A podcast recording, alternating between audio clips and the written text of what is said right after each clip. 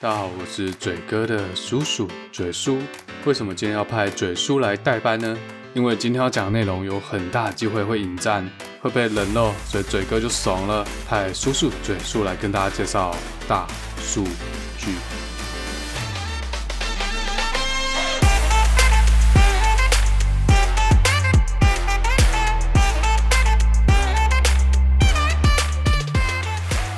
欢迎大家回来达特嘴哥地包，我是嘴叔。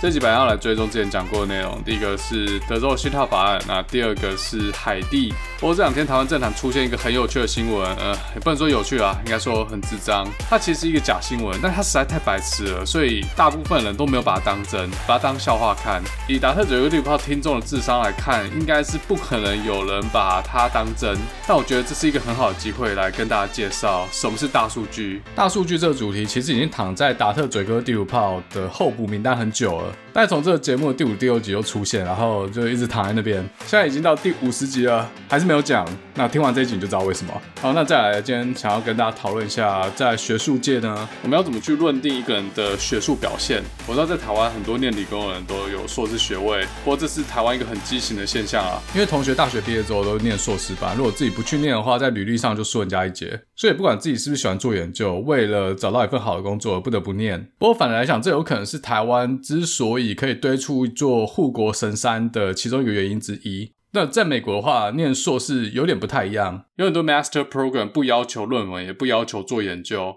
只要学分修到就可以毕业，更不用写论文。当然，硕士学生要做研究也是可以啦，但这不是拿到硕士学位的必要条件。好，那在台湾，应该很多工程师都写过论文，多多少少都知道学术圈到底在玩什么把戏。不过，我相信我的听众应该不是只有理工科的同学，也不是每个听众都做过研究、写过 paper、念过研究所，可能有些人还在念大学、高中。所以来，还是来讲一下，在学术界大概是用哪些方式来评断一个人的学术表现。讲到这边，大家应该猜出来，嘴哥今天要来讲民众党不分区立委高虹安博士最近发生的这件事。网络上有个人匿名翁达瑞，自称为旅美大学教授。质疑他没有资格被称为大数据专家，但高委员平常立委当得好好的，没事，为什么人家要去弄他？主要导火线应该是这个月二十号，高委员在朱学恒的节目上面高唱塔利班之歌。我觉得以高委员唱歌实力，应该可以跟另外一位高委员组成一个女子歌唱团体。不过很可惜，这两位高委员的政党现在看起来是处于对立状态。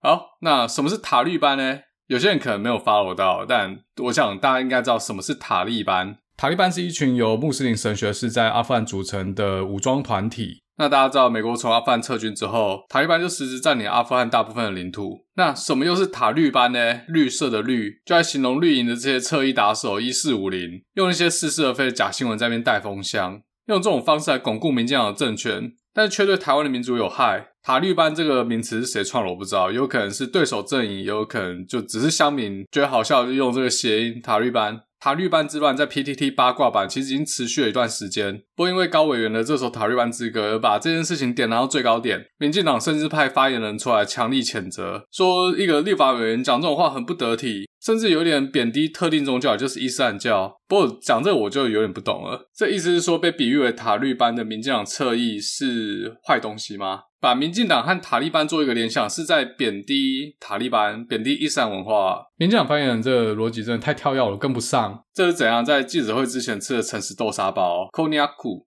好，不过这不是重点，重点是绿营真的很生气。我看到这个现象，再加上绿营这些人讲出来这些话，我真的有点堪忧。民进党是不是有点开始老化了？连以前的幽默感都跑哪里去了？就以我个人来说好啦，我不觉得塔绿班有什么。然后所以过了几天，一四五零又开始动作了。网络上有人叫翁达瑞，他出来的时候没有人知道是本名。他自称为旅美教授，曾经在美国多所大学任教。他先批评高安委员唱塔绿班之歌这个行为，接着又发一篇文章来质疑高委员被称为学霸这件事，觉得高委员的学历不配被称为学霸。接着隔天，他又发了一篇文章，觉得自己俩丢啊，抓到高虹安委员小辫子，说他论文写烂，而且已经被逐出师门。呃，这个是金庸的时代嘛，居然有逐出师门这种讲法，而且这文章竟然有两千次分享，我觉得我靠，哎，不能这边先收起自己的力，我怕现在讲就攻击性太强。我觉得这些会分享这篇文章，而且在下面留言按赞的人也是蛮幽默的。他这篇文章有点长啊，大家有兴趣自己去 Facebook 搜寻，看他叫什么名字来着？呃，翁瑞达，呃，不是，是翁达瑞，翁瑞达，翁达瑞，傻傻分不清。如果后面又讲成翁瑞达，就就同一个人啊。嘴哥大脑对于文字记忆，尤其是记人的名字，有一个很大的缺陷。我看文章还有他的叙述方式，就有一种看到国民党老人的感觉。所以呢，民进党侧翼这样真的不行啊，快要跟年轻人脱节了。如果继续这样下去的话，国民党现在面对困境，二十年后就是民进党要面对困难。好，那嘴哥这边先针对翁教授的这个文章做一个比较主观的回应，还有补充。大家大概了解了这篇文章之后，我再用自以为客观的方式来讨论学霸、大数据和大数据专家这三件事。这边先报一个卦，大部分人不知道翁瑞达是谁，甚至质疑这个人的真实性。不过好巧不巧了，我刚好知道，他的确是美国大学教授，没有在骗啊，除非我的消息来源有问题。但从他 Facebook 的照片来看，应该是没有错，因为有几张场景我还蛮熟悉的，而且我在西雅图一些场合见过他本人。除非翁达瑞是一个多 P 账号，若是这样的话，实际上用翁达瑞这个账号 po 文的就不一定是我知道的那个人。所以有兴趣的往下听啊，先不要转台。首先，他做了一个比较严重的指控，就说高虹安博士已经被他的指导教授李杰博士除名了。原因是因为在李杰的 CV 里面并没有看到高委员的名字。CV 有点类似 resume，就履历，但跟 resume 最大的差别是 CV 很长，就一般会写得蛮仔细的。以学术界来说的话，所有的经历、所有的研究、所有发过的 paper、所有的头衔，比如说 I Triple E Fellow，所有的得奖记录、媒体报道都可能被放进 CV 里面。但 resume 在美国一般只建议写一页，列出重点就好。但是呢，会不会把学生的名字放进 CV？我觉得这是因人而异。我本来要去看一下我老板他的 CV 里面有没有我的名字，但我后来打消这个念头，因为我有点玻璃心，我怕自己也被逐出师门。再就是更新的问题，因为李杰博士他已经从教授的岗位退休了，不要说退休啦，有些教授甚至在职涯末期已经很少去更新他的 CV，这其实都很常见的现象。而且李杰教授现在也出来打脸了嘛，所以嘞，因为我知道翁教授他的确是教授，应该不太可能不知道这件事。我觉得这就是刻意在混淆视听，的确是侧翼在做的事，所以塔利班扣十分。接着他说，美国教授会放宽外国学生的毕业标准，因为通常外国学生不会留在美国就业，尤其是学生教授来自同一个国家。嘴哥主观的认为这就是 bullshit。至少在理工科，我听到跟台湾教授的同学，很多人都过得很苦。台湾的教授通常不止抄还抠，而且理工科的博士班毕业生，只要不要太差太夸张的话，留在美国就业应该不是什么大问题。不然嘴哥现在是怎样做地下电台不算就业你？当时我看到这个讲法，第一个直觉是，如果这个人真的是教授的话，他应该不是理工相关背景。后来无意间知道这个人是谁之后嘞，的确他是商学院的教授，住海边，管很大。哎啊，算了，不要讲这个，我怕得罪念商学院的同学。再来，他提到高虹安委员的博士论文里面有很多英文错误，像文法、错字之类的，他一定是被指导教授放生了，所以博论里面的英文才错误百出。以嘴哥自己的经验啊，身为一个理工背景的博士。翁教授指出的这些英文错误，真的没有人在 care，不是重点。但，我不是说英文可以写的烂到没有人读得懂，至少高永安委员的论文，我看过的那些英文没有真的到那种用字精准的水准。但在理工领域，说实在，这已经可以了。其实当年我自己也差不多就这种水准而已。我博士班那集有讲过嘛，我指导教授念我的论文，说：“诶，你这个文法都差不多对，但是念起来很枯燥乏味，因为整篇使用的句型就是那两三种，一直在重复。”那高委员的论文，我坦白说，他有跟我以前一样的问题，但这也是他以前的论文，不是现在的。人都是会慢慢成长，要提升自己的英语写作，就多看一点其他的 paper，或是看英文文章，去揣摩人家母语者的语句语法。所以英文这部分的确念商学的人会比较注重，因为这是他们吃饭工具之一。但以我来说，我是比较注重技术面啊，英文只是帮助我理解的工具而已。不过翁教授这边的逻辑是，高委员的博论里面有很多英语文法错误。就代表他被指导教授放生，这讲法真的太武断了，跟现实脱节。指导教授会不会看博论？会，我两个指导教授都帮我过一次。其中一个教授的确有把文法错误揪出来，但也不是百分之百。教授一般就是很快的看过去，除非真的哪一句英文让他们看得很痛苦，或是一些很明显的疏忽，像第三人称动词后面要加 s 啊、过去式这些。但这种东西 Word 现在都帮你标出来了，而且这几年还有一些自然语言应用，像 Grammarly，呃，告诉你最佳的用字用词还有句型的写法。一般来说，博士的口试过了就差不多了。如果交给口尾的论文草稿真的写得太烂，在口试之前可能就会被打枪了，叫你弄好再来。所以就这点来看，有可能是领域的差别。理工科系比较注重研究内容啊，那种嘴炮部分不是重点。好，那欧瑞达教授的这篇文章我讲到这边，其实里面还有一些很幽默的细节，我这边就不讲了，再讲上去就有点浪费大家的时间了，一点知识含量都没有。反正大家有兴趣自己去看，都公开的。好，再接下来内容要可能要引战了。我知道大家等的就是这个。翁教授说高虹安委员不配被称为学霸，说高委员脸书故意不列出他大学学历，也就是师大的资讯教育，只列出了台大资工所还有美国辛辛那提的机械博士，就想故意隐瞒他大学并不是念台大。嘴哥在嘴这件事之前，先打开我的 Facebook，然后看我有没有列出我大学学历，因为我也不是台大的。诶，还好我很诚实，我没有刻意隐瞒。但那又怎样嘞？大部分人都这样做吧。我觉得试图展现自己最优秀一面不是什么大问题，而且台湾师范大学不是什么烂学校，也不影响是不是学霸这件事啊。嘴哥之前不知道在哪一集也提过了，大部分人都只想展现出自己成功的那一面，比较少人会愿意去 share 自己过去比较失败，不能说失败，就比较不成功的那些过往。像韩国瑜就是少数，那至少在这一点我还蛮佩服他的。所以大家看他落什么下场，念个东吴大学英文系，然后去美侨俱乐部打工，讲个 big boss 也要被大家酸爆。这就是我们的社会，喜欢把大家排名，喜欢用头衔先把人分级。为什么嘞？我觉得很现实，就是这样。台大学生的确有比较高的几率在学术表现上会比私立科大学生还要优秀。这就是现实，没什么好否认的。那如果你要说所有台大学生在所有项目上都比所有非台大学生还要优秀，那这很明显就不可能嘛。所以排名是一个参考标准，而不是绝对。啊，我在讲废话，大家都知道。老实说啊，如果嘴哥有一天当教授，有一个台大学生和一个私立大学学生摆在我眼前，只看到书面资料，然后没有其他的方式来实际交流的话，除非其中一位学生的照片看起来奶比较大，那这就没什么好犹豫的，要选奶大的。不然我可能还是选台大的学生，前面在开玩笑，大家不要当真。奶大这种东西，诶，当朋友绝对可以，但要共事的话，好好思考。因为我自己知道，我有些问题，就在有些情况下，我会很没有耐心。如果奶大又聪明，那当然 OK。好的，扯太远了。那第一件事，高虹安委员到底有没有刻意想想要营造学霸的形象，然后故意把他的大学学历拿掉？在这一点，我觉得没有。好，再来要讨论什么是学霸。我觉得问十个人，十个人会给出不同的答案。有人觉得念台大才是学霸。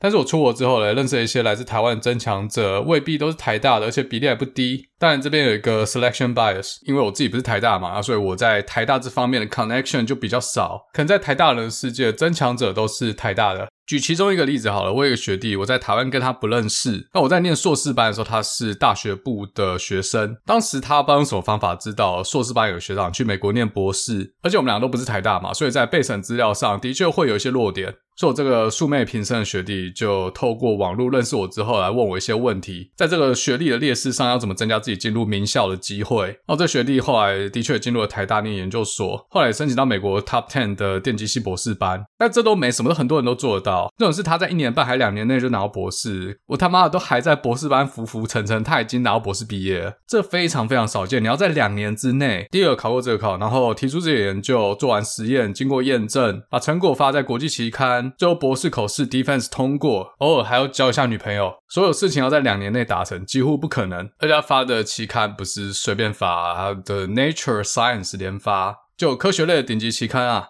我这学弟现在在新加坡的南洋理工大学当教授，有在收学生啊，专业是生医光电。如果听众是相关领域，然后最近在申请国外的博士班啊，可以私下密我，再把联络资讯给你。所以这例子就告诉我们，大学学历不代表一切。但同样啦，我们这些非台大毕业生，的确在往后路会走比人家辛苦。每次被人家误认以为是台大毕业的，就有点尴尬。之前博士班那集有提过，如果我记得了没错的话，我这个学历博士班毕业之后，想要在台湾找教职，碰到一些困难，可能也是跟血统不纯正有点关系。我就觉得有点可惜啊。台湾不管哪一间学校放掉了一个顶级人才，就被新加坡拿走。如果连高等教育都保不住人才，那后面还有什么好玩的？哎，等下，其实我在博士班有很多同学，后来都回到台湾的台清教去当教授，他们当然也是人才，哎，这个话不可以乱讲。但他们有一个共同点，就是血统都蛮纯正的，都是台大大学部毕业的，这是一个现实。好，这扯得有点远了。刚有提到，每个人对学霸的定义不一样，我就说我的就好了。在我定义下面，高虹安委员不算学霸。首先，我在美国遇过的增强者实在太多了，我每天仰望他们，所以我对学霸这两个字的标准其实蛮高的。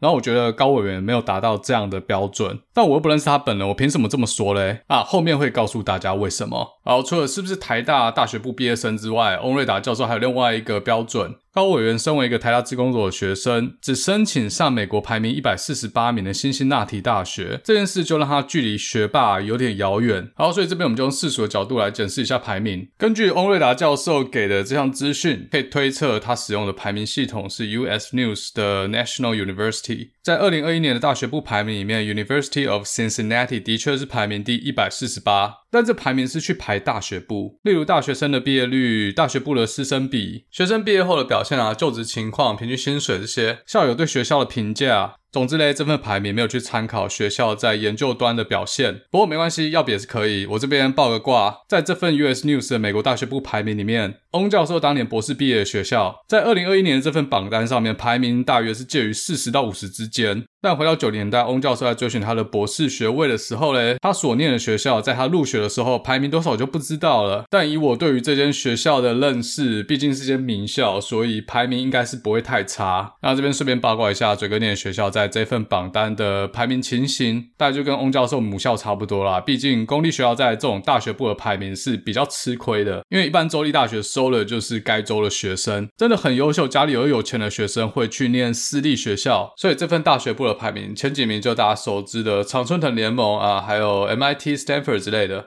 要念这些学校，父母的口袋需要有点深度。一般美国中产家庭，如果小孩算会念书，就会去念家里附近，呃，或者说自己所在州里面最好的公立学校。像蒙大拿那集嘴给我讲嘛，他们全家都是去念 University of Montana。美国高等教育也是资本市场，所以这种私立名牌大学在这种计分方式底下就有很大的优势。但今天讨论其实是学术研究。不应该要看这份排名，应该要去看 Best Global Universities，因为这份排名有参考学术表现。这个排名一样是由 US News 来排，大家知道还有其他排名系统，像上海交大，还有英国的 QS。但嘴哥这边就是以美国的 US News 为主啦，因为毕竟都是美国学校。好，那在这份参考学术表现世界排名呢，高委员毕业的辛辛那提大学排名第两百零二，算是不错。那参考台大在这份榜单里面排名的是第一百八十四，师大大概是第一千。所以照这个来看的话，台大跟辛辛那提大学的排名其实差不多。也就是说，以世界的眼光来看，如果念台大可以被称为学霸，念辛辛那提大学应该也可以被称为学霸。好，我知道这个讲法有人会 argue，不过等一下，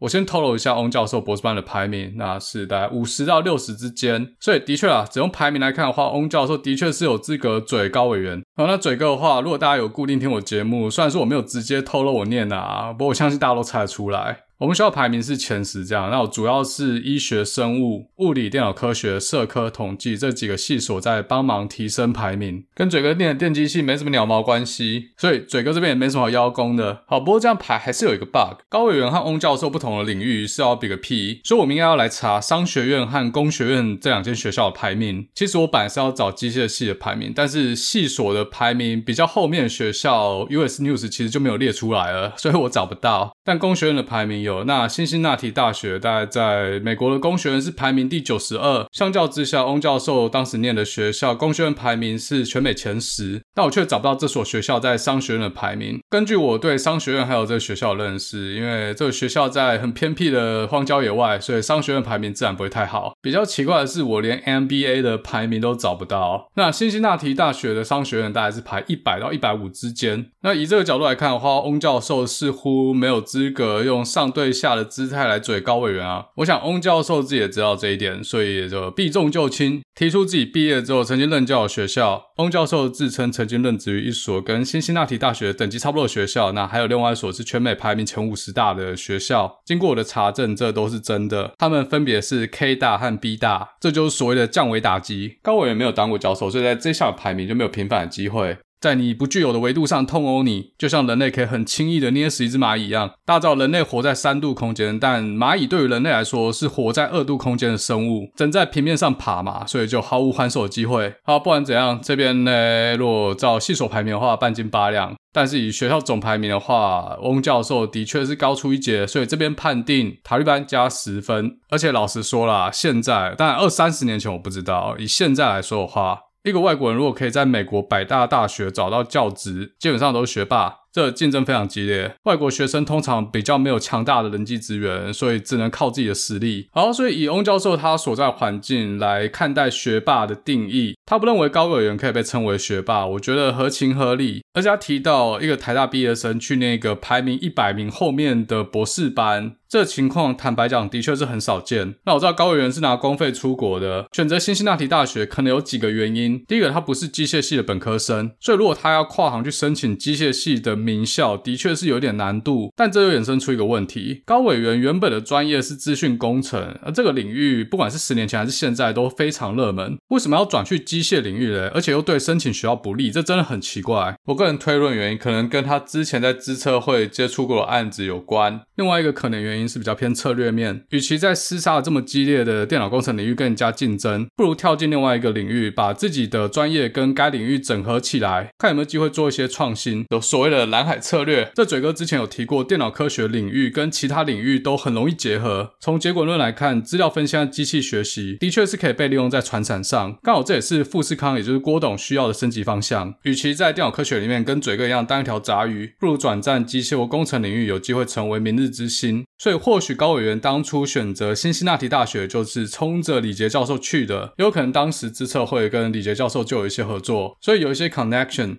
反正不管怎样，以结果论来说，当时高圆圆这个选择让他现在有这个不错的发展。你要说他运气好，那其实运气也是这种实力。如果你今天是一位台大资工系的学生，OK，你毕业要选择博班，你会选择机械系吗？这决定真的很大胆，不是一般人可以做出来的。好，所以综合翁教授以上几个理由，第一个学历，第二个论文错误百出，然后被教授放生，这两个理由，他觉得高委员是一个冒牌的大数据专家。这讲法呢，嘴哥极度不认同。理由前面讲了，以我自己的立场要判断高委员是不是大数据专家，要来看他的学术表现。打开 Google Scholar，其实查不到高委员的名字。因为他没有在 Google Scholar 上面建立 profile，但是他老师 J 莉有。李杰教授的论文中引用数来到了三万九千，这非常惊人。可以达到这种引用数的教授，基本上应该是某个领域的一山之霸了。那高委员虽然没有在 Google Scholar 上面建立 profile，但是在 ResearchGate 上面有。根据 ResearchGate 上面的资讯，高委员的论文总引用数高达四千四百，这个数字客观来说非常高。一些理工科的终身职教授都未必可以达到这样的水准，尤其是在台湾，这数字当然是吊打嘴哥很多，连车尾灯都看不到。不过这边有人会 argue 说，细看高委员的论文发表，大部分都是跟李杰教授一起共同发表的期刊论文，而且都不是第一作者。一般在学术界，第一作者会是写这篇文章的人，而且同时也是提出这篇文章底下构想的那个人。但在学校，有时候教授就是那个提出构想者，学生是执行者。但是在发表论文的时候，教授会把自己的名字放在最后面。但如果教授想自己写这篇文章，自己当第一作者，也是名正言顺。也就是说，如果一篇文章第一作者是学生的名字的话，有两种可能啊。第一种就是这个研究这个 idea 是学生自己提出来的，教授就纯粹指导，然后给一些意见指引学生方向，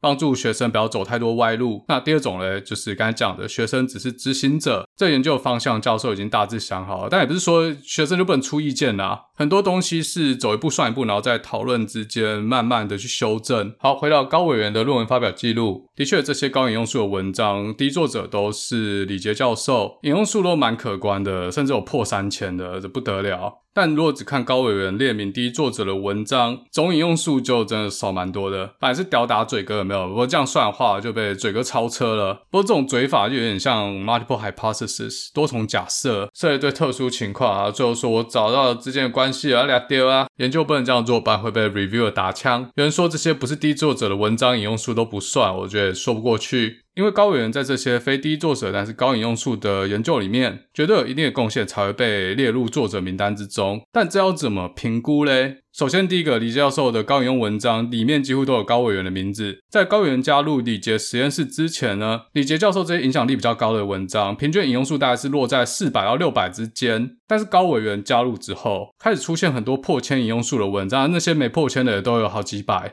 从时间轴角度出发，在二零一一年以前，李杰教授每年的引用数大概是落在一千一百左右。但在高委员加入实验室之后，每年的引用数有猛爆式的成长，在二零二零年甚至达到了四千六百多，光一年就吊打人家一辈子的引用数。主要就是来自于这几篇跟高虹安委员合作的论文。所以高委员的学术成就应该不是躺来的，被称为学霸应该是当之无愧。那回头我们来看翁教授的引用数，光看总引用数的确是没有李杰教授或者说高虹安委员的这么亮眼。不过翁教授的文章大多数都是第一作者，又有不少文章超过两百次引用，甚至是五百次引用以上。好，所以以论文引用数来看的话，最后判定两个人打平，而且都吊打我。好，那讲到这边，塔利班扣十分之后又加十分，已经跟四趴仔打成平手。接下来嘴哥就要用一个比较主观方式去评论这件事。后面内容我觉得应该会引战，不知道到底是四趴仔比较凶，还是塔利班比较凶。不过没关系，我没在怕的。从高委员的论文引用数，他的确对得起“专家”这两个字，但他是不是大数据专家，就要看他的论文内容。大家知道有很多 YouTuber 或者是 Podcaster 有读书会这种方向的内容，达特嘴哥地图炮这个更加不一样。嘴哥走哈扣路线，人家读书读外媒新闻稿，我们这边读 paper 啊，读法条。我这边花了一些时间看了大概三四篇吧，高委员的学术论文，其中。一篇得到了三千六百次引用，是李杰教授发表在《Manufacturing Letters》的文章，名称叫做《A Cyber Physical Systems Architecture for Industry 4.0 Based Manufacturing Systems》。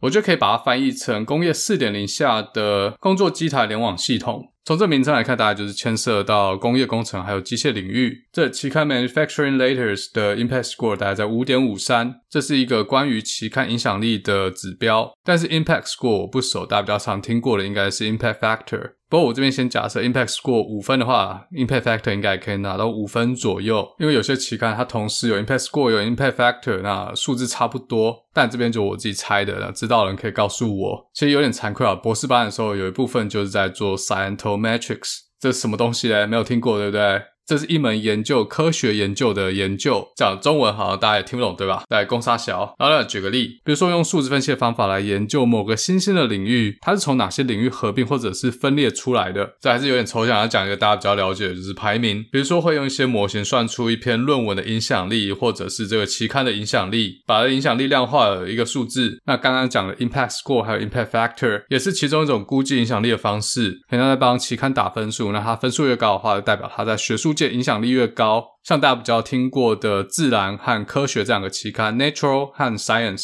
它的 Impact Factor 影响力指数大概就在四十级左右的水准。那我们团队是搞这个 Eigen Factor 啦，大家有些人可能听过，有些人没听过。基本上就是用 PageRank 的算法把它用在学术网络上，这边我就不细讲了。总来说嘞，这个 Manufacturing Letters Impact Score 五点五三，这好不好嘞？这我不知道，因为我不是机械，不是工业工程领域的，但我的直觉告诉我，这是一个还不错的影响力。一般来说，基础科学类的期刊，它 Impact Factor 会比较高。那越小领域，它的影响力会越低。即便也是该领域的神人，但在这个领域里面，一定不可能比研究物理或研究生物的人要多，因为这个领域太小了。所以想当然，这个领域的期刊，它 impact factor 也不会太高。比如说，嘴哥以前的领域光学有一个期刊叫做 Optics Express，它在光学领域已经算是一个很不错的期刊了，但它的 imperfector 大概就是三点六左右。不过光学领域正在往上投也是有啦，像 Nanophotonics、Natural Photonics，而且光学是物理的一种，当然也可以投到。Physics Review Later，好，这边再讲下去就没意思了。总之，我觉得这个 Manufacturing Letters 应该算是一个在工业工程领域还不错的期刊。毕竟这篇论文收到三千多的引用次数。好，那回到这篇论文，我就把它长话短说。李杰团队提出了一个叫做 CPS 五 C 的概念，CPS 就是 Cyber Physical Systems，就把这些工业机台网络化。传统的 CPS 有两个概念，第一个就是有一个网络平台，可以及时的从这些工业机台收取资讯，比如说这个机台在运作时候的各种数字，像是机械运作中的各种参数，或是机器的测试结果，像是精度等等。好的，机械不是我专业，当然应该大家听得懂。拿到这些资料之后，可以统一做一些计算或者分析，再把分析的结果回传到机台来优化生产，像生产速度啊、良率这些等等。好，那这是 CPS 的大概念，但李杰教授觉得这个概念太抽象了，所以他提出了一个五 C 的架构，把这个 CPS 概念具体化。这个架构的最底层叫做 Smart Connection Level，顾名思义就是要及时的从这些机台收取各种资料，然后储存到一个中心化的伺服器。这个大家应该很容易理解。再来第二层叫做 Data to Information Conversion Level，简单来说就是把机器产生出来的数据转换成有意义的资讯，不然他们一点屁用都没有，只是一群数字而已。这就牵涉到数据分析或者使用机器学习，比如说想要知道一台机台里面的部件它的生命周期，车床那个头是不是？快要磨损了，要不要赶快把它换掉？要超前部署，产线才不会无预警的停止，这样郭董会生七七不行好，那这个大家应该可以理解。我念了高委员其他的 paper，相信高委员就是在做这个五 C 架构下的这一块，把这些机器收集到的资讯做有意义的信息化。好，在第三层叫做 Cyber Label，主要也是在做资料分析。那跟上一层有什么不一样嘞？在这一层 Big Data 大数据的概念就带进来了。因为一般产线上的机器是一直不断的输出输出这些资料，整个产线上可能有几千几万台机台一直不断的在上传数据，很快的资料或者说数据就会变成大数据。在这一层主要有一个做法就是去做 Peer-based Analysis，去比较相似机台的数据或者说资讯，可能可以找出一些 Outliers 或者说是表现异常的机台。这在我们网络安全领域其实做的也蛮多的。这边举个例好了，有一台机台一直以来它的良率是九十八趴，然后突然它掉到了九十五趴，那这到底有没有异常呢？那可能有异常，但是这样的异常需不需要去做人为干涉呢？那回答这个问题就可以把这台机台跟其他相似的机台做比较，九十五趴良率其实是平均值，那可能就不需要额外花资源去诊断到底发生什么事，除非它的良率有一天掉到四趴，大概就是这样的概念。所以我认为高委员应该就是主要去负责李杰教授提出来的 CPS 五 C 下面跟数据分析有关的这两层，在第四层叫做 Cognition，简单说就是怎么去呈现数据分析的结果，让管理人员和主管可以很快速的去下判断。这边就牵涉到 Data Visualization，资料要如何去图像化，来帮助看资料的人可以很快速的得到有意义的资讯。啊，这边就是嘴哥的其中一个专业之一，资料图像化。也不知道这个郭董或者李杰副董有没有这个位置上的需求，诶可以拉嘴哥。一把。好，那最后一层，第五层叫做 configure，也就是整个 CPS 五 C 的终极目标，就把这些分析结果，不管是用人工智慧还是用工人智慧的方式，再回传给这些机器，让这一切全自动化。机器会自己去调整它的参数，来重新优化，得到最好的生产结果。好，这就整套的 CPS 五 C 架构。这篇 paper 其实很短，大概就是五页吧，扣掉最后一页 reference，所以其实真的没有讲什么很深入的东西。它在里面是有提到一些概念啊，比如说 time machine，对有用苹果人大家都知道有这个时间机器。你的电脑挂了，就是把它恢复到以前的某个时间点。它这边也有类似的概念，还有什么时候去重新 update 资料会比较有效率。不过，如果是在晶圆厂工作的听众朋友，这 CPS 五 C 的概念是不是感觉十年前台积电就有了？但这篇是二零一五年的论文，所以我感觉李杰教授那边赶快去买比特币，好像还来得及哦。然后这边开玩笑了，拜托郭董还是拉尾巴。其实不同产业就是要导入相似的概念，面对的困境是不一样的。哦，Anyway，这篇 paper 比较没有技术内容，白话来说就是打嘴炮。大家不要搞错，这是一种赞美。这种打嘴炮的 paper 不是一般人能发的。那嘴哥这种咖去发这种打嘴炮的 paper，而没人鸟。paper 送出去之后，三天内可就被 editor 打枪。会发这种打嘴炮的 paper，一般有两个原因。第一个就是邀稿那，这个业界已经知道李杰教授是一个大头，请他对工业四点零做一个概念或愿景上的描述啊。第二种其实差不多意思，就是说李杰教授已经在他提出的 CPS 五 C 下面做出了一些成果，这些成果都已经发过期刊，都已经刊登在别的地方了，所以在这个概念性的论文里面就不用讲这么仔细，想要知道细节就去看他们团队已经发表过的其他论文。这两种方式在自然和科学的期刊其实也蛮多的，文字上会写的比较科普一点，大家都看得懂。但如果你想要知道哈扣的技术，就看该团队其他的论文。一般这种文章会去引用自己其他文章，在参考文献的地方就找得到。如果你想知道他到底怎么做的，你就去看他们那些比较偏技术的文章。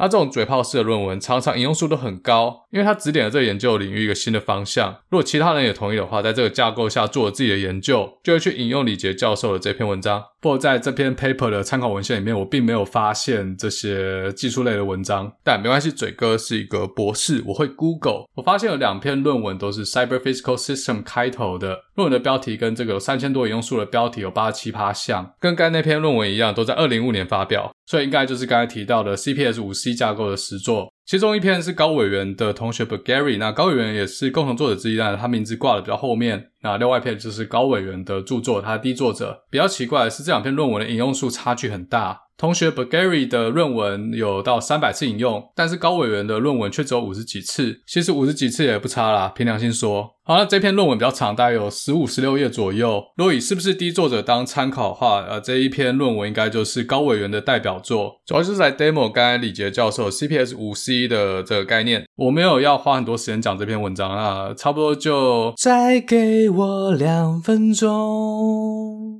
这个文章我真的觉得大多数还是形而上的东西，内容跟刚才那篇李杰教授论文有八七八像，大数据或者资料探勘方面的技术内容真的写得很模糊。大概是这样啦，就是今天我们 build 了一个很屌的系统，这个系统可以自我修正，就是用到传说中 CPS 五 C 的概念。那中间这几层实际上怎么搞嘞？很多人提出了各种方法，A B C D。总之，如果你要去改良机器的健康监测系统，可以用一些群聚算法或者是一些统计手法，机器学习或者训练分类器来判断这台机器现在的健康状况。哎，先不要问我到底是哪些统计模型或者机器学习的算法，这不重要。我这边就直接给你举个应用端的例子啊，叫做 Ball Screw，中文叫做滚珠螺杆。这玩意是一个什么鸟东西嘞？它是机械的一个零件，它会在这边转，转的时候，这个滚珠螺杆上面螺纹会去驱动其他对接的机械零件。大家知道，机械零件一定有寿命，这滚珠螺杆转一段时间就开始磨损，进度就跑掉，有一天就废了。如果在它废掉之前没有把它处理好，就可能造成产线的停滞。这样的话，郭董有可能又会生气气，那你的人生可能也废了。所以这非常重要，不要让郭董不开心。哎，干好，我这一段讲的有点靠北，会不会被当成是一四五零或塔利班？好，那然后我要怎么证明我的想法嘞？我做了一个实验。所有的东西都按照我说的这个架构架起来，然后我的系统的确也预测出滚珠螺杆什么时候会 fucked up。实验结果真的如模型预期的，这滚珠螺杆管在模型的预测时间上就 GG 了，证明我这个系统真的如我说的可以做到这样的功能。这篇 paper 大致上就是这样写的，所以我快速的读完这整段，但是详细要怎么复制实验结果完全不知道个毛，这完全细节都没给嘛，连他用什么模型去做预测我都不太知道，所以其实我有点不明白这个论文的卖点是什么，还是重点说这个 CPS 五 C 的架构可以用大数据和机器学习来改进，这是很重要，但是实际上怎么弄而不重要。至少已经给一个实作的例子。看完这篇文章，我这有点傻眼啊！我想花了发，这跟我在其他领域读的 paper，应用物理、光学、机器学习、电脑视觉、社会科学这些领域的 paper 写法都不一样。好歹我在 paper 阅读上也跨了这些领域，也算蛮广的吧。这种写法我还是第一次看到，这有点超出我的理解范围。应该也不是机械领域啊，有可能是工业工程领域，但是这个领域我不熟。他们可能就比较注重 methodology，去讨论一个工程管理的方法，而不是实际上实作的方式。这很特别，这是隔行如隔山啊的嘴哥无法参透其中的奥秘。不过没关系，这篇可能跟老师那篇走的是一样的风格，所以我们来看看高委员另外一篇低作者论文，标题叫做 Quality Prediction Modeling for Multi-Stage Manufacturing Based on Classification and Association Role Mining。而这标题看起来就很技术了。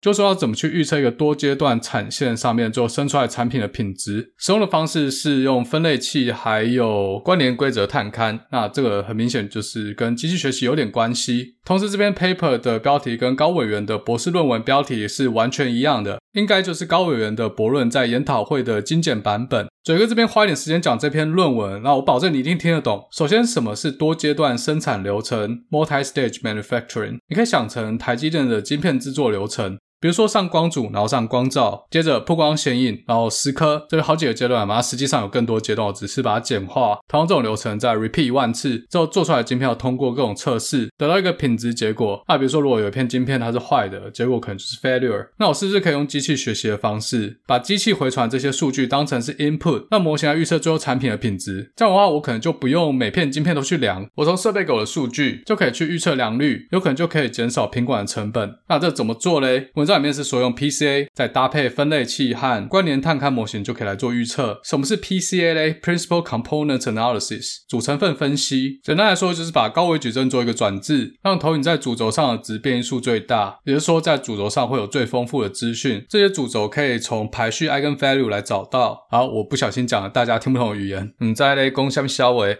简单来说，就是你把一个高维的数据做线性变换之后。可以把变异数低的维度拿掉，做一个降维打击，还是听懂没关系。要举个例，你像有一笔问卷，有一笔资料，比如说一个人的年纪、身高、体重、性别、BMI、血糖、心跳啊，反正各种医疗量测出来的数据啊。总共有二十项好了，这二十维的资料你要怎么把它视觉化呢？你想尽各种方法把它画出来。X 轴、Y 轴、Z 轴代表身高、体重、年纪，颜色代表 BMI，打一个叉代表男生，打个圈代表女生。LGBT 这边不讨论，然后圈圈叉叉大小代表它的血糖浓度，越大这个圈就越大。还有其他指标怎么办？心跳、呼吸频率画不上去了。就算你真的画进去啊，你这画出来之后也看不出了什么毛，因为太复杂了。这时候就可以做主成分分析，只取两个主轴，把维度降到二维。它会让这组数据在二维平面上有一个最离散的结果。为什么要最离散呢？这样看的人才看得出差别。比如说，你可能有机会在二维平面上看到两坨点，这画出来之后很明显分成了两重，而且大部分男生在第一个重级，大部分女生在第二个重级，好像男女被分开了。这告诉我们，在这组资料下，可以很容易找到男女的差别，而且不需要使用二十维，在两维度之下就可以很好的来显示这笔资料的特性。这就是所谓的主成分分析。和 dimensional reduction 降维打击。我相信大学的线性代数或最基础的资料探勘课都会教 PCA。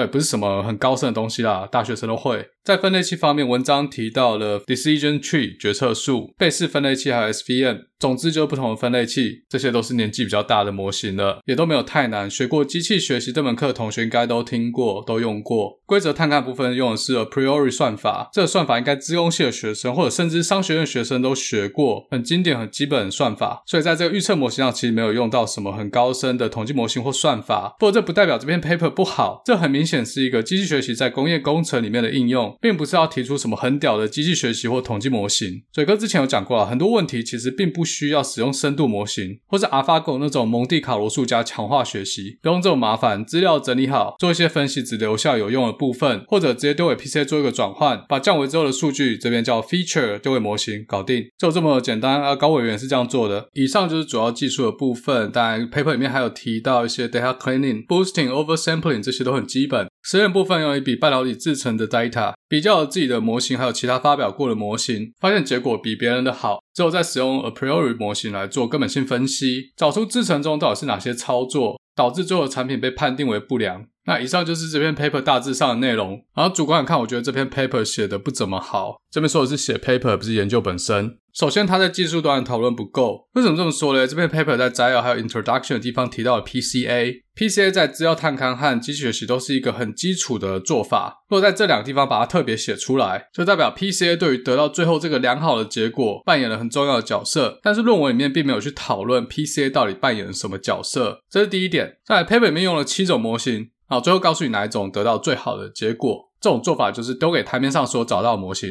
然后发现其中有一个得出来的结果比其他人已经提出的模型做得好，对，bingo 可以发 paper 了。剩下的就不讲了。其实这样写不是不行，这在机器学习应用类论文很常出现。这我很纳闷的是，最后的结果发现从 Roughset 这个模型得到最好的结果。我看到这个结果的表格有点傻眼。我从这个 paper 的第一行一路念到这个表格，从来就没有听过什么 Roughset 什么时候出现的。这样真的不行啊！从 Roughset 得到最好的结果，但你前面只字未提，甚至也没有解释 Roughset 是什么。那坦白说啦，Roughset 这模型我不熟，我稍微上网看了一下。你要把这个算法当分类器用，其实没有那么直觉。所以我觉得在论文里面应该要花一些篇幅来解释 Roughset 这个算法到底是怎么被使用的。但是高委员却选择花了半页来介绍 a priori 这个模型，这我就真的不懂了。你不去介绍你得到最好结果的模型，反而去讲 a priori 这资工系的大学生学过的算法，那有可能是因为用 a priori 模型来做根本性分析，但因为篇幅的限制，只好忍痛割掉 Roughset 模型的叙述。一般不管是期刊或者研讨会，篇幅都是有限制的，但是这篇 paper 最后一页还有一半空白，所以其实也没有篇幅不足的问题啊，这也是蛮奇怪的。再对于资料的描述，尤其是 label，在本文内没有解释，就有点疏忽了。我是看到 confusion matrix 才知道。Label 分为两种，一个是 pass，一个是 fail，也就是一个二元分类器。模型会从输入资料判断之后做出来的这个产品，在品管上会不会过。除了这些之外，还有一些风格化的问题啊，像有些图表的字实在太小了，印出来完全看不到。李杰教授的 paper 也是有这样的问题。那当然，如果你看的是电子档的话，可以自己放大，没错。这嘴哥自己的职业病啊，其实不影响研究内容好坏。我们做资料图像化的人，其实像设计师 picky 这种小东西，那你这个图表的画不好，还更加研究资料图像化。哦，还有另外一点，这篇 paper 使用的资料严格上不算是大数据，当然文章里面也没有提到 big data 这个字眼。那我刚才有提到啊，这个论文跟高委员的博论完全是一样的标题。我稍微浏览一下高委员的博论，的确就是同一个研究。博论我就没细看了，只要里面有被使用的模型，在博论里面应该都会有比较完整的解释。但是那些都是机器学习的入门，所以我也没兴趣深入去看。它的精简版为什么写成这样嘞？这边帮高委员开拓一下。我查了这篇文章驼雀研讨会是二零一七年的 ICP-MMT，是第二届啊，在哪里呢？在台湾垦丁，所以这很明显啊，这不是一个很好研讨会。所以我大胆假设，当时高委员应该是随便弄弄要丢出去，上了之后参加这个研讨会，可以顺便回回台湾。这有什么好处？机票学校出或老板出，这够好了吧？要是我也投，花一晚上随便凑一下就投出去了。上了就可以赚一千五百块美金的机票钱。总来说嘞，从这些学术文章，但我没有全看啊，高委员还有其他的 paper，我可以拍胸脯保证，高委员是一位大数据的专家。专家这个字嘞，已经可以从高委员靠背高的文章引用数得到钢铁般的证明。那什么是大数据呢？引用二零零一年麦塔集团一位分析员的定义，首先有量，就数据的大小；再是速度，资料输入的速度，或者说资料产生的速度；第三个是多变性，也就是这个资料有多丰富，就所谓的大数据三 V：Volume、Velocity 和 Variety。之后又加上了第四个 V，veracity，就是真实性。讲这四个 V，你大概知道数据多大就是大数据。但你是不是还是不知道大数据分析是三小？大数据这东西，以我电脑科学背景来看的话，是在解决资料储存还有资料计算的问题。大家知道，当电脑在计算东西的时候，会先把资料存到记忆体，但在大数据的世界，不可能有那么大的记忆体一次来储存这么大量的资料。所以这是大数据时代第一个面临到的问题：记忆体不够大。再来，不要说机体啊，资料可能大到连硬碟都装不下，一颗硬碟装不下，你可以买两颗；一台伺服器装不下，你可以买两台。那这整大笔的资料就会分散在不同的伺服器中，就面临到一个问题：你要怎么有效率的叫出你要看的那笔资料？首先，怎么知道它存在哪？再来，如果你要统一做一些计算，那东西在不同的伺服器里面，那你要怎么算？那你把它全部都要同一台电脑，要算到什么时候？因为数据太大了，这就是所谓的 distributed system 系统要怎么设计，可以让这些资料得到良好的保存？不会说某颗硬碟坏掉了，东西就永久消失，这样怎么行啊？客户的存款资料消失了，那还得了？这就是分散式系统 CAP 的概念。今天这个资讯量大家可能已经撑不下去了，不细讲了。总之，在我的世界，大数据是一个系统设计的问题，来解决资料过大在系统端面对的问题。所以，大数据分析到底是啥小？我真的不知道。你们这些 user 不过就是用 Spark 或者 Google 的 BigQuery 把资料从不同的储存端叫出来而已吗？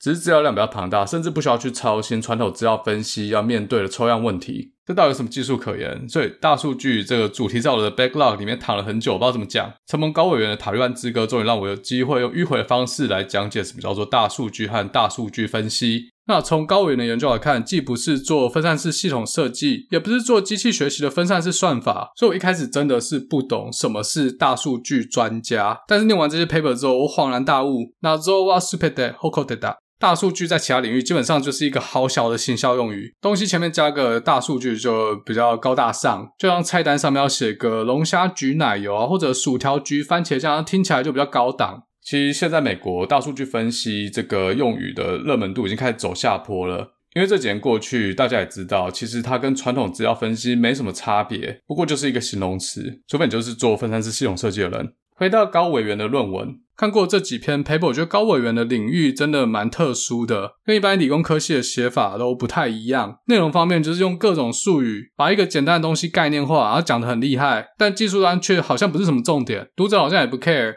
对技术内容完全不屑一顾，这就是所谓的行销。不愧是大数据专家，所以四趴仔这边加八十七分，大获全胜。好，不知道嘴哥讲到这边会不会被打成一四五零，被打成塔绿班？我觉得八十七趴会。其实嘴哥做这一集的初衷是想要护航高委员，来实质认证或者说背书一下高委员大数据专家的这个头衔啊，没有啦，嘴哥其实也不是什么咖，有什么资格帮人家背书？不过高委员的文章总引用数四千多，诶，开什么玩笑，是神人等级。结果好像不小心看什么不该看的东西。So sorry, I tried and tried so hard, probably too hard. Maybe I should just stop with the Google Scholar, look at those citations, but not actually look into those papers. 我这边建议民众党，你要包装可以，但不要乱包装。我认为称高委员工业工程专家实至名归。我觉得路如果想要走得远，最好还是趁早澄清。我知道有人会说啦，嘴哥你他妈有种，自己的 paper 拿出来啊，给大家看一下，不然你有什么资格嘴别人啊？还不知道大家有没有看过一部电影叫做《刺陵》，周杰伦和志玲姐姐演的。你看完之后觉得这部片实在太幽默了，但你又不是演电影，又不是拍电影的，有什么资格嘴？啊，你没拍过电影，看完一部作品，大概也可以评估得出来，它是不是一部神作吧？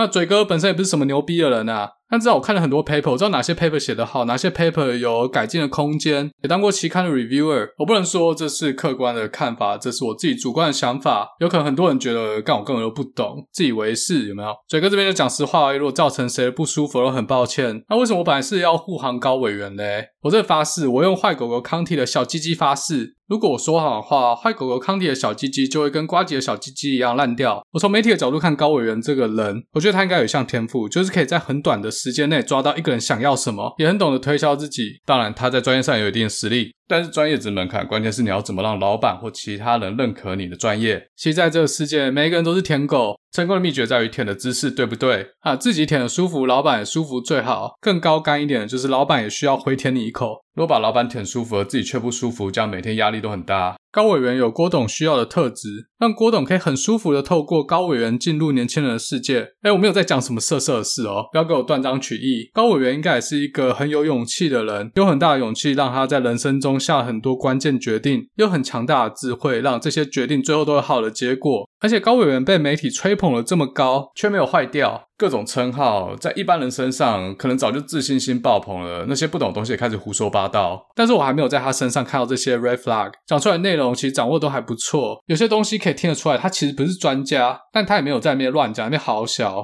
很有技巧用模糊的方式带过，也没有跟事实偏离太多，这就聪明人的表现。嘴哥真的要跟高委员好好的学习，希望郭董也可以救救我，拉我一把。好。我知道，如果有听众听到这边，如果还没有转台的话，就心里在想：嘴哥，你他妈是不是暗恋高虹安委员？他妈这是变态，在那边尾行人家的学术轨迹，闻人家的 paper 香味，无呀，我个变态啊！这个我回答是关你屁事。那他今天用这个很迂回的方法跟大家介绍什么是大数据，什么又是大数据专家，希望大家可以不要冷落我，我们就下次再见喽。